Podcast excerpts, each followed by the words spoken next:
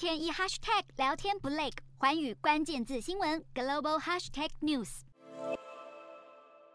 鸟儿自由了，这是马斯克刚刚当上推特老板后的首发推文。这起好几个月来闹得沸沸扬扬的收购案，终于尘埃落定。而马斯克入主推特后，第一件事就是火速开除推特高层，推特执行长雅各拉沃、财务长西格尔以及法律事务和政策主管盖德全都丢饭碗，甚至传出这些高层是被保全带离推特大楼。美国媒体披露，马斯克想要自己担任执行长，还称收购推特不是要赚更多钱，而是要试图帮助他所爱的人类。